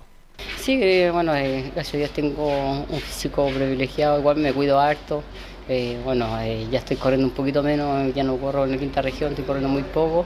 Eh, estoy más radicado aquí en los hipódromos centrales, con, y como te dije, con la tarea de ser presidente también me quita un poquito de tiempo, pero eh, estamos trabajando con PAC y me he mantenido en el peso físico, eh, bastante ejercicio para que no, no me suban el peso. Elías, eh, lo conversábamos en, en Radio Portales a mitad de semana. Eh, ¿Cuál es el peso ideal de- un jinete en- de carrera? El peso ideal, 52 kilos, 53 kilos, un peso ideal para los jinetes, pero bueno, la estatura también, no sé, todo, eh, influye de todo un poquito. eh, ¿Hay que como- restringirse de los alimentos? Eh, no, no, no es tan así, es que que ser más ordenado nomás, porque uno puede comer hasta las cuatro comidas eh, eh, diarias, eh, pero también hay que complementarlo con, con ejercicio y ahí no te puedes restringir, tenés que mantenerte nomás eh, con ejercicio, como te digo, quemar altas calorías. Eh, los asados también eh, tampoco no te que restringirte porque tenés que comer, tenés que comer carne, tenés que compartir un poco de todo. Entonces hay que, yo digo, hay, hay Hay que saber ser- metabolizar. Exacto. Eh, uno está acostumbrado a hacer trote con, con bolsa, eh, uso sauna, y uno elimina líquidos y más que nada. Pero uno se hace ejercicio todos los días, diario, una hora, hora y media, eh, tu cuerpo reacciona de otra manera y es difícil que volváis al peso más superior. Le hago una pregunta, Juan Carlos Venegas, viejo jinete, ¿está retirado ya? Sí, está retirado. Nunca fue bueno, ¿ah? ¿No? No, le pregunto a usted. No sé, yo no podría opinar al respecto. Lo Yo vio- sé que es bueno. Usted lo vio poco. Yo sé que es bueno el hombre. Es bueno. Sí. ya, ok, ya. No puedo, no puedo hablar mal de él porque Bien. sé que es bueno. Oiga, eh, ahí escuchábamos a Elías Toledo una pregunta que se nos dio mucho eh, a mitad de semana, Sí, el pues. peso ideal, los alimentos, y ahí él, ahí él dice que no hay que restringirse tanto, pero sí ser ordenado. Las cuatro comidas como corresponde, no hay problema. Y el peso ideal, 52, 53 kilos. Claro, eh, es un peso ideal para, para un jinete de Usted ha bajado hartos kilos. ¿Cuán- cuánto Sí, yo creo que este otro año ya estoy para la escuela de jinetes. Bien, lo, felic- lo felicito por eso. Oiga, Elías Toledo pasó por un momento bien complicado de salud. Tuvo que tomar decisiones porque tuvo una descompensación eh, em, en un trámite de una competencia. Y esto fue lo que nos dijo Elías Toledo en la entrevista con respecto a la decisión de seguir participando en la jornada de carreras. Sí, bueno, eh, eh, bueno, lo que me pasó fue, fue para darme un aviso que estaba muy estresado, eh, tuve una descompensación, decidimos con la familia alejarnos un poquito de la hípica, estuvimos un año fuera y ahí estuvimos eh, viendo si volvíamos o no. Eh, bueno, y después también se me presentó el tema del, sindicato, que me ofrecieron el puesto, que habían varios colegas que querían que fuera eh, representante de ellos. Así que fue de todo un poquito, eh, mi familia me apoyó eh, y me sigue apoyando y, y le agradezco a ellos que, que siempre están ahí conmigo y darle las gracias también a los preparadores que han confiado. Escuchábamos a Elías Toledo con respecto a la decisión de continuar eh, siendo látigo profesional y también los colegas entregándole la, la responsabilidad de representarlo en el sindicato de jinetes, eh, don Carlos. Oye, me llamaron por Juan Carlos Venegas, el jinete que nombramos anteriormente. Me dice que la última carrera ¿Ya? que corrió todavía no llega. Entonces usted está defendiendo algo, algo indefendible. A lo mejor viene en la ambulancia. Puede ser, ya. Oiga. Ah, sí. El caballo El quedó caballo con varices porque está un poquito sobrepasado. Bien. Oiga, eso con respecto a Elías. Perdone que lo saque un poquito del libreto. ¿ah? No, por supuesto. Hay que tener interacción también acá en Estadio en Portales y con eh, la hípica. Juan Carlos Venega, que está en el ámbito de la hípica, usted lo podemos ver ahí. A, ¿Y juega o no? días. No, no juega, no, No lo juega. deja, no lo deja. No lo dejan. Y, y- y no es chiste, ya. Lo- a- en la única parte donde lo veo ¿Eh? es en el restaurante. En el restaurante. Ok, perfecto. Oiga, eso con respecto a Elías eh, Toledo, vuelvo a mencionar, una decisión bien compleja que tuvo que tomar porque mm, no es menor sufrir una descompensación, siendo que él va arriba de un, de un caballo y tiene que tomar decisiones en fracciones de segundos. Pero se tomó su tiempo, cerca de un año fuera de la actividad, volvió a mitad del 2019, no con muy buenos números, eh, en donde él estaba acostumbrado a ganar consecutivamente, pero ya este año eh, comienzan a a, darse las cosas para para él y también eh, nos comenta eh, Elías Toledo jinete que ganó un derby años atrás con Don Dionisio el defensor del de San Fuent bueno Elías Toledo nos cuenta sobre las proyecciones para este 2020 Eh, sí, yo espero que sea bueno. Estamos corriendo bastante. El otro día tuve seis segundos en el club hípico. eh, no se dieron las cosas, pero hoy día eh, se, se dieron las cosas, como que digo que, que no teníamos lo- nuestros planes. Y bueno, ojalá que los preparadores sigan confiando en mí, que las condiciones están y, y de a poquito ir empezando a, a ir date retomando la senda.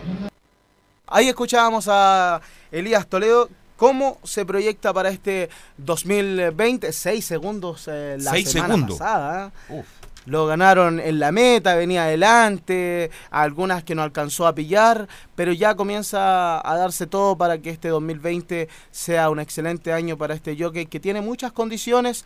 Reiteramos, después de cerca de un año sin actividad, tuvo que ponerse en forma, eh, bajar eh, a, a un peso que le acomoda para estar corriendo liviano. Es uno de los jinetes eh, con eh, más eh, ganancias eh, siendo un jinete liviano. Así que eso en la entrevista exclusiva con Elías Toledo, quien nos contó de todo para Estadio Portales. ¿Cuánto tiempo que lleva ya como jinete en la actividad? ¿Cuántos años? Elías Toledo comenzó a eso del 2004 junto a Héctor Isaac Berríos, en donde en un principio corrían caballos eh, muy secundarios en cuanto a opción. Luego vinieron las victorias y comenzó a ganarse un puesto dentro de la categoría de los jinetes. Salió muy temprano eh, de, como jinete aprendiz, ganó las 60 muy rápido junto a Héctor Isaac, que estaban ligados al corral de Alonso y Enrique Carreño. Ya llevan cerca de unos 15 años corriendo este látigo nacional ganador del derby con el ejemplar. ¿Dónde hay carrera hoy día? ¿En qué parte? Hoy hay carreras en el Club Hípico de Concepción. En la segunda carrera para que, para que anote a Banff Star. Ayer eh, en una de las competencias llegamos segundo con el eh, dato que teníamos en la octava Segundo. competencia. Sí, ¿Cuánto pagaba, pagó? pagaba 9,50. Ay, ay, ay. A segundo, sí, No, dedíquese nomás a sus actividades comerciales nomás, se lo recomiendo a mí, como decía Beirut. ¿Se acuerda de Beirut? Sí, Enzo. Sí, Enzo Beirut, se lo recomiendo a mí. Imagínese. ¿Y Gatica? Tamp- no, Gatica no tiene ninguna posibilidad porque eres lento por nacimiento. ¿ah? Y en cuanto al globo, y fíjese, ya ha bajado como 10 kilos y mire, todavía le queda. sí. hay mucho relleno todavía. ¿Pero, pero está para jinete o no? No creo. No, no creo. Como relator sí, como comentarista. Pero hay unas competencias. Acérquese al micrófono, Waldo Ahumada, Buenas tardes. en el campo hay una competencia de caballos percherones. po. Ah, sí, y ahí Sí. podría andar bien este. Claro. Sí, y, fa- ser, y favorito. Y favorito. ¿ah? Bueno, ahí vamos a probar suerte. Normalmente las hacen para el 18, 19. Yo Ah. creo que va, va a pagar unos 100 pesos a ganador. así 100 que- pesos a ganador. Sí, yo creo que no va a tener ningún boleto. Ningún boleto. Por- Ningún por boleto. favor. Bien, algo más de la hípica. Eh, reiterar que en la segunda competencia, eh, anota el número 10, Banff Star, debutando en el Club Hípico de Concepción, tiene figuraciones en la capital. No sé si sea favorito, pero es un ejemplar que juegue un boletito porque va a estar ahí en los juegos eh, de fantasía y esperemos que salga victorioso el día de hoy en la segunda carrera. El número 10 a eso de las 17 con 10 minutos. Es el favorito. ¿ah? Sí, ojalá que sea, espero que no sea el favorito para que pague un poco más. Ya. Sí, también cuando es demasiado favorito paga muy poco al final. ¿ah? Sí, yo tengo un amigo que le dicen el favorito. El- ¿Y por qué le dicen el favorito? Porque paga poco. Paga poco. bueno, bien, antes de cerrar, dos noticias deportivas importantes de último minuto. Sí, la primera, Garín no va a ir al ATP de Buenos Aires, producto de que privilegió el torneo de Sao Paulo. Y la segunda es que Cristóbal Campos debutará oficialmente en el arco de Universidad de Chile, porque Fernando de Paul presentó un estado febril y precisamente su lugar lo ocupará el jugador con 20 años. Ya está toda la defensa rezando en este minuto, ¿no? Así es. Se lo dije antes de. ¿Ve? La U no tiene un arquero que reemplace a un arquero de categoría como es de Paul y va a jugar un muchacho de 20 años. Ojalá lo haga espectacular. Ayer lo escuché yo. Usted lo escuchó ayer. ¿Usted tiene la última también, Nicolás Catica? No, era sobre lo mismo. Sobre, Sobre lo mismo. Sobre lo de Garín, claro. Perfecto. ¿Que le gusta el peinado Catica o no? No, está bien. Está bien, sí, es fenómeno. Bien.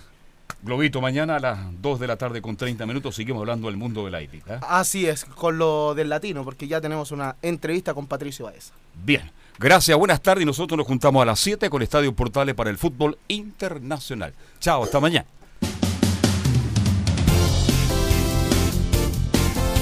Siempre junto a todo el deporte.